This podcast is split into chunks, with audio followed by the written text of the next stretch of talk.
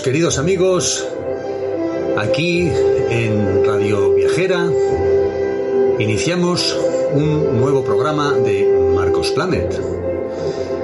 Y en él os vamos a hablar hoy de una ciudad imperial. Una ciudad llamada Norba Caesarina, situada en Extremadura. ¿Y qué ciudad será esa? Os estaréis preguntando. Pues muy sencillo. Se trata nada más y nada menos que de Cáceres.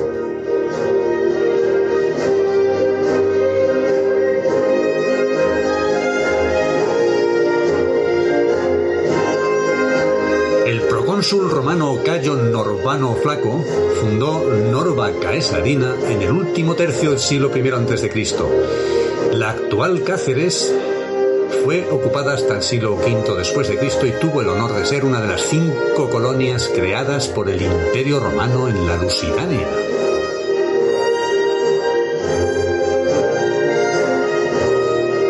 Cáceres es una urbe heredera histórica de la antigua y también romana Castra Caecilia, fundada en el 75 a.C. A día de hoy podemos respirar historia en cada uno de sus ancestrales rincones.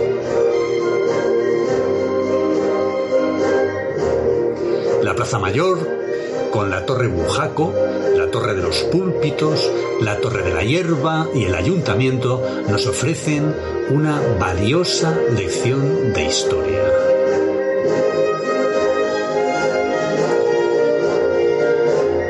Pues eh, salimos del centro de la ciudad de Cáceres, de la Gran Plaza Mayor, con dirección al Palacio de los Golfines de Abajo.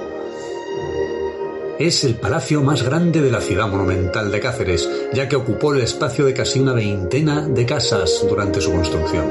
Posee una de las fachadas más hermosas, uniendo diferentes estilos, gótico, renacentista y plateresco. Está situado entre la Plaza de Santa María y la de San Jorge. A la derecha de la fachada se deja ver una torre de planta cuadrada, con matacanes sujetos por tres ménsulas en dos de sus lados. ¿Y esto qué significa exactamente? Bien, una ménsula es una especie de balconada, es una plataforma, normalmente, bueno, pues con una forma semicircular, y que eh, tiene por objeto mm, darle un refuerzo físico y también un aspecto estético mejorado al, a lo que es eh, la, la, fachada en sí. Entonces, una vez que eh, llegamos a las inmediaciones de, de este palacio, no tenemos más remedio que quedarnos parados y echar manos de la máquina de fotos porque es verdaderamente evocador este edificio.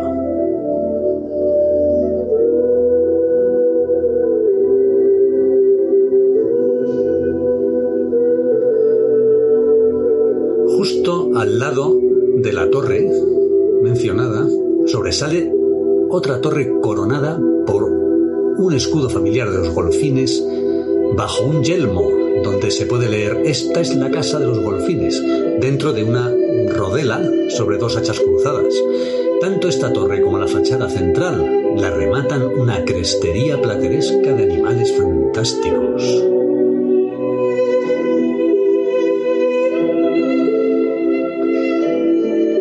El Palacio de los Golfines es una construcción realizada entre el siglo XV y principios del XVI. La denominación golfines de abajo sirve para diferenciarles de la otra rama de la familia, la de arriba, indicando la ubicación en la parte alta o baja de la muralla.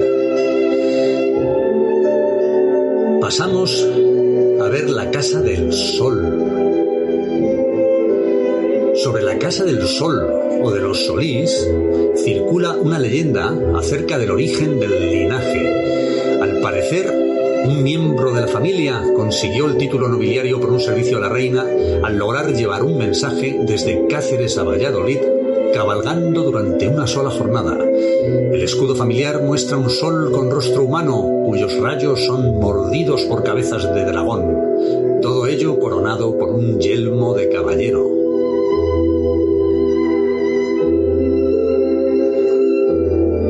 Murallas que defendían la ciudad de Cáceres tenían una extensión de 1.145 metros en forma trapezoidal. El eje mayor medía 385 metros y el transversal 187. 70.000 metros cuadrados de superficie encierran esos muros que en los siglos XII y XIII protegían a unos 2.500 habitantes.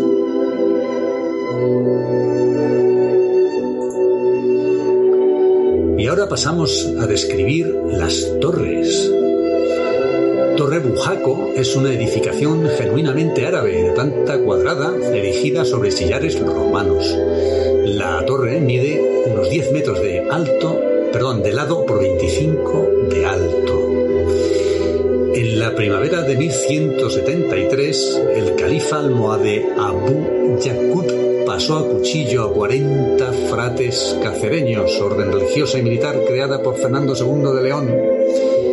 Estos padres, fráteres que ayudaban en la defensa de la torre, perecieron durante uno de los ataques.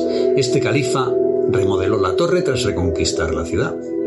Y de ahí se considera que le viene el nombre, aunque es posible que pueda hacer alusión a la palabra buaco, muñeco de paja y trapo típico en la zona, empleado este nombre coloquialmente para referirse a la estatua del genio andrógino que mencionaré después.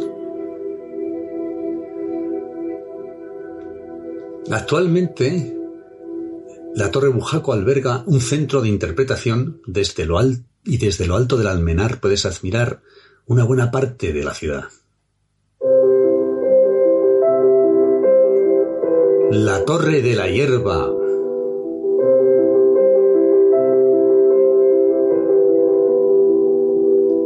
Es de construcción árabe y data del siglo XII, cuando se acometió la última reforma de la muralla antes de la conquista de Cáceres por parte del Reino de León. A sus pies encontramos el Foro de los Balbos, levantado en el lugar que ocupaba una puerta de la antigua colonia romana de Norva Casagrina en el siglo I a.C. Fue el segundo lugar en el que el concejo de la villa decidió celebrar sus reuniones tras haber utilizado para ello la puerta de la iglesia de Santa María.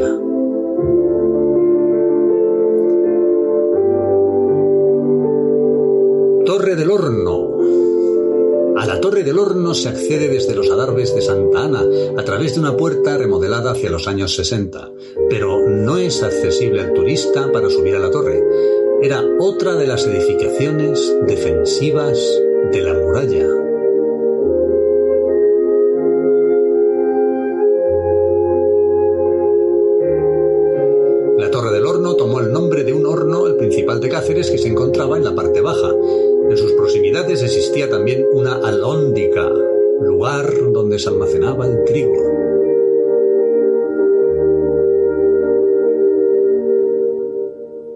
Y ahora vamos a hablar de la torre de los púlpitos. La torre mide unos 16 metros de altura.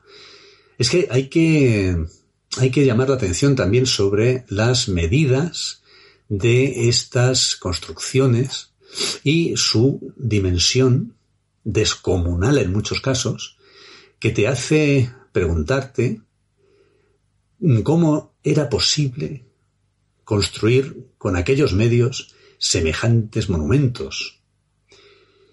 Pues sí, la Torre de los Púlpitos mide unos 16 metros de altura y eh, eh, fue añadida después eh, de la conquista de Cáceres por el Reino de León, hecho que hace que sea diferente del resto de torres en muy diversos aspectos.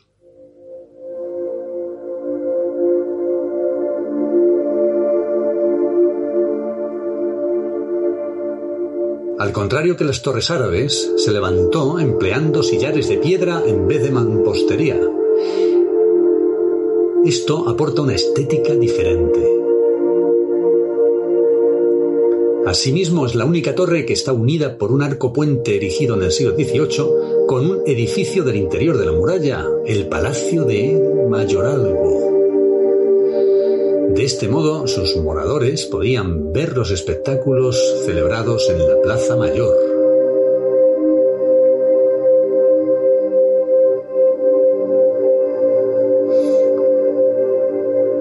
Y ahora hablaremos de la Torre de Sande.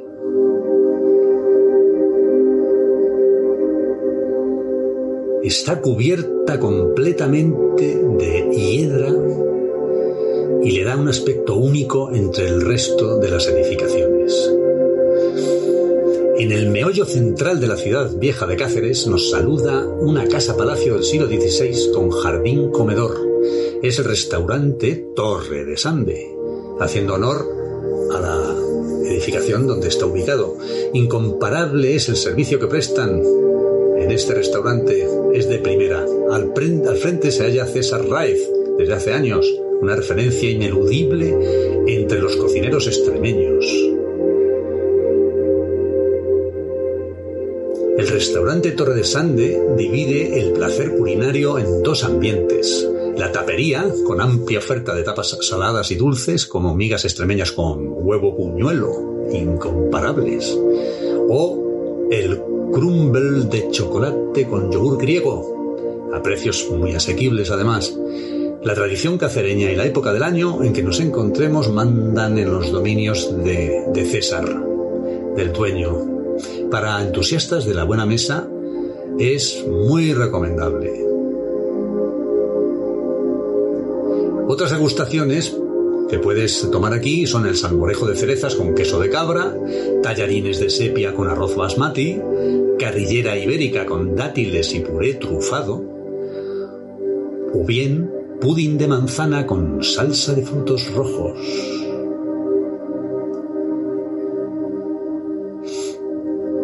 Ahora quería comentaros algo muy curioso que yo he denominado Vía de la No Plata en Cáceres. Muy cerca de la colonia pasaba la muy conocida Vía de la Plata, una, una, calzada romana que atravesaba parte del oeste de Hispania de sur a norte, desde Augusta Emérita, Mérida hasta Astúrica Augusta, Astorga. El caso es que no se comerciaba con plata en esta vía de Cáceres. El nombre puede venir del latín vía de la pirata, como camino marcado con miliarios, del latín clásico y medieval lápiz, piedra miliaria. Un miliario era una piedra cilíndrica que señalaba las distancias. Pues bien, esta vía sirvió de eje fundamental de las comunicaciones ya que daba acceso desde la península bética hacia el noroeste en época de la Hispania imperial. También se usaba como camino de peregrinación hacia Santiago de Compostela, desde el sur, costumbre que todavía se mantiene.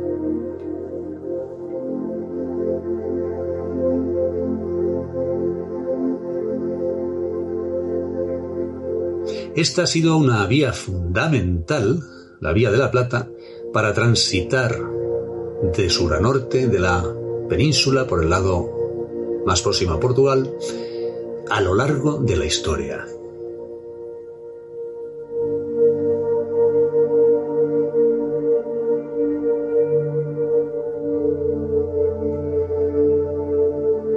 Hemos de señalar que teatros, anfiteatros, templos, puentes, acueductos, presas, termas, monumentos funerarios, calzadas y magníficos museos se pueden conocer y visitar en este itinerario turístico de La Plata. Y es que la arquitectura de, la ciudad de Cáceres, como hemos comentado, es una mezcla de estilo gótico y renacentista con calles medievales adoquinadas las casas y los palacios fortificados, la muralla morisca que la rodea del siglo XII, con alrededor de 30 torres, una verdadera maravilla.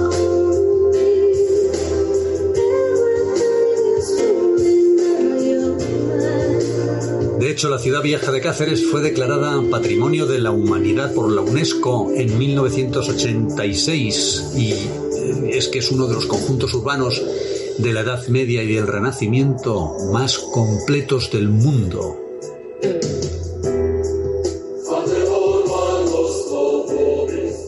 La concatedral de Santa María, el Palacio de las Veletas, que es el que aloja al Museo Provincial de Cáceres, los palacios de los Golfines, la Casa del Sol, las torres, el Arco de la Estrella, son algunos de sus monumentos más notables. Y monumentos religiosos, hay unos cuantos. Aparte de la concatedral, está la iglesia de San Francisco Javier, la iglesia de San Mateo, el convento de Santo Domingo, la ermita de la Paz el convento de San Pablo o el de Santa Clara. Y entre los palacios, aparte de los comentados al principio, podemos mencionar el Palacio de Toledo Moctezuma, el Palacio del Comendador de Alcuéscar, el Palacio de la Isla, el de Francisco Godoy, el de la Generala, el de los Obando, la Casa de los Becerra. En fin, es muy larga la lista de casas ilustres en Cáceres.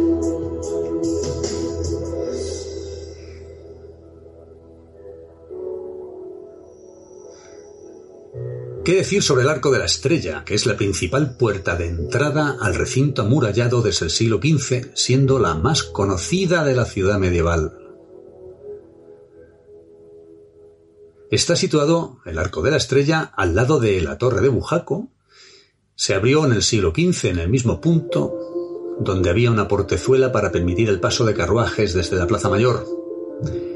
Por entonces la muralla había perdido gran parte de su naturaleza defensiva.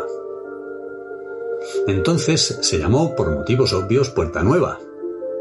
Ante ella juraron los fueros y privilegios de la ciudad, otorgados siglos antes por Alfonso IX, los reyes católicos, Isabel y Fernando, el 27 de febrero de 1478.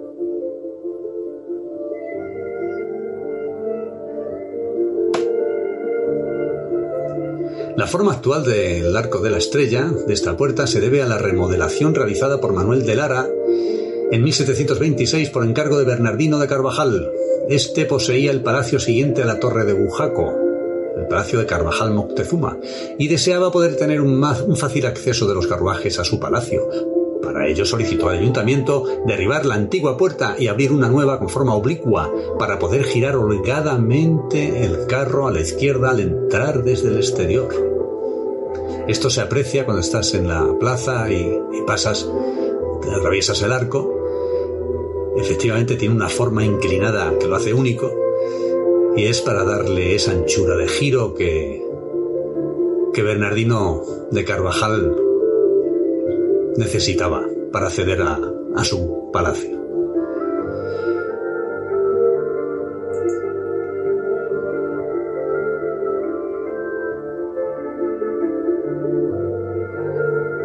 La Plaza Mayor de Cáceres es el principal punto de entrada al casco histórico. Allí se encuentra la casa consistorial iniciada en 1867. El Foro de los Balbos, también llamado Atrio del Corregidor, es un pequeño espacio situado al sur de la Plaza Mayor.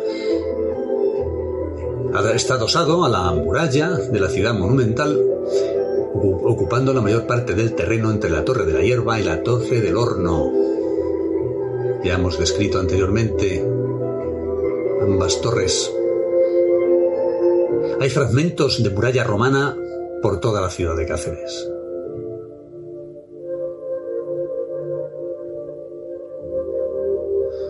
Otros edificios interesantes, aparte de la Plaza de Toros, como es natural, es el Palacio de la Audiencia y el Chalet de los Málaga, palacio construido en la Segunda República, declarado bien de interés cultural en el año 2001.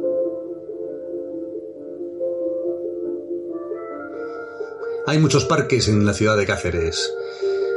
Entre ellos tenemos el Parque del Príncipe, el Parque del Rodeo, que cuenta con un lago artificial en el interior, el Paseo de Calvo Sotelo, el Parque de Maltravieso, donde se encuentra la cueva del mismo nombre, con pinturas de unos 22.000 años de antigüedad.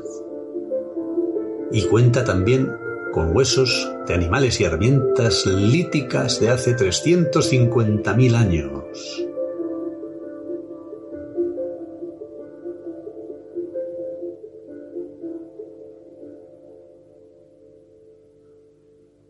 Y las ermitas. La principal ermita de Cáceres es la ermita de la montaña, situada en lo alto de la sierra de Portanchito, al este de la ciudad. Su mirador ofrece unas vistas privilegiadas de Cáceres y los alrededores. La ermita está presidida por la Virgen de la Montaña.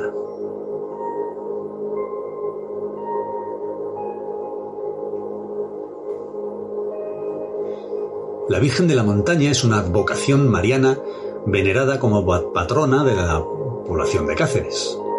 Recibió la coronación canónica en el año 1924. Continuando nuestro recorrido por la monumental ciudad de Cáceres y empezando a hablar de los castillos, comenzamos por el castillo de las Arguijuelas de Abajo, situado al sur de la ciudad, que es propiedad privada y se utiliza para actividades de hostelería. También es privado el castillo de las Arguijuelas de Arriba.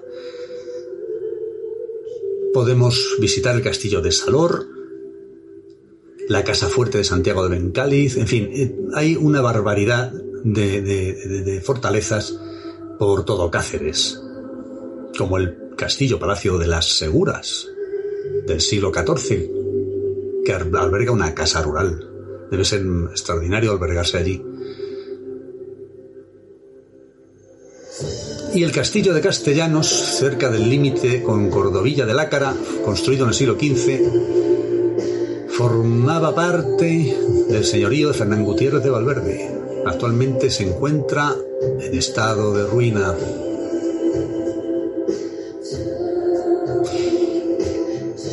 Y nada más. Nos despedimos de todos vosotros agradeciéndoos como siempre la atención prestada.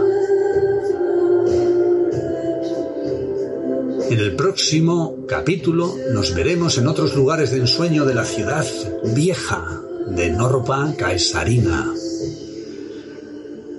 Así pues, hasta entonces, amigos.